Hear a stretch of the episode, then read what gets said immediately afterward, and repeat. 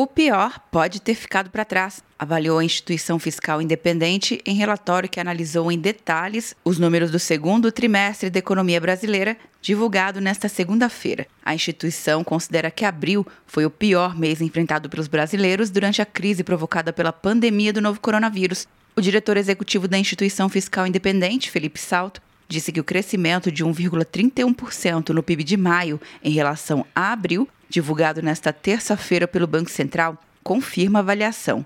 Mas segue a expectativa de uma queda de 6,5% na economia em 2020. A liberação do auxílio emergencial e de crédito para empresas é um dos destaques positivos do relatório, aponta Salto. Mas, segundo ele, a linha de financiamento da folha de pagamento ainda apresenta problemas. Essa apresenta uma liberação de apenas 11,5%, que é um percentual muito baixo.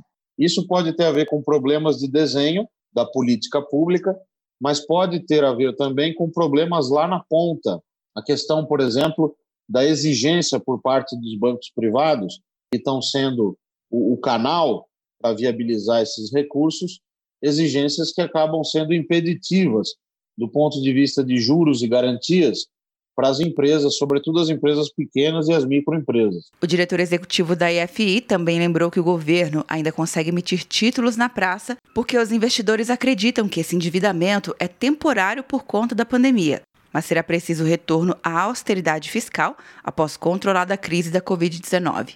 Quer um ano sem mensalidade para passar direto em pedágios e estacionamentos? Peça a Veloy agora e dê tchau pras filas. Você ativa a tag, adiciona veículos, controla tudo pelo aplicativo e não paga mensalidade por um ano. É por tempo limitado. Não perca. Veloy. Piscou, passou. De Brasília, Luciana Castro.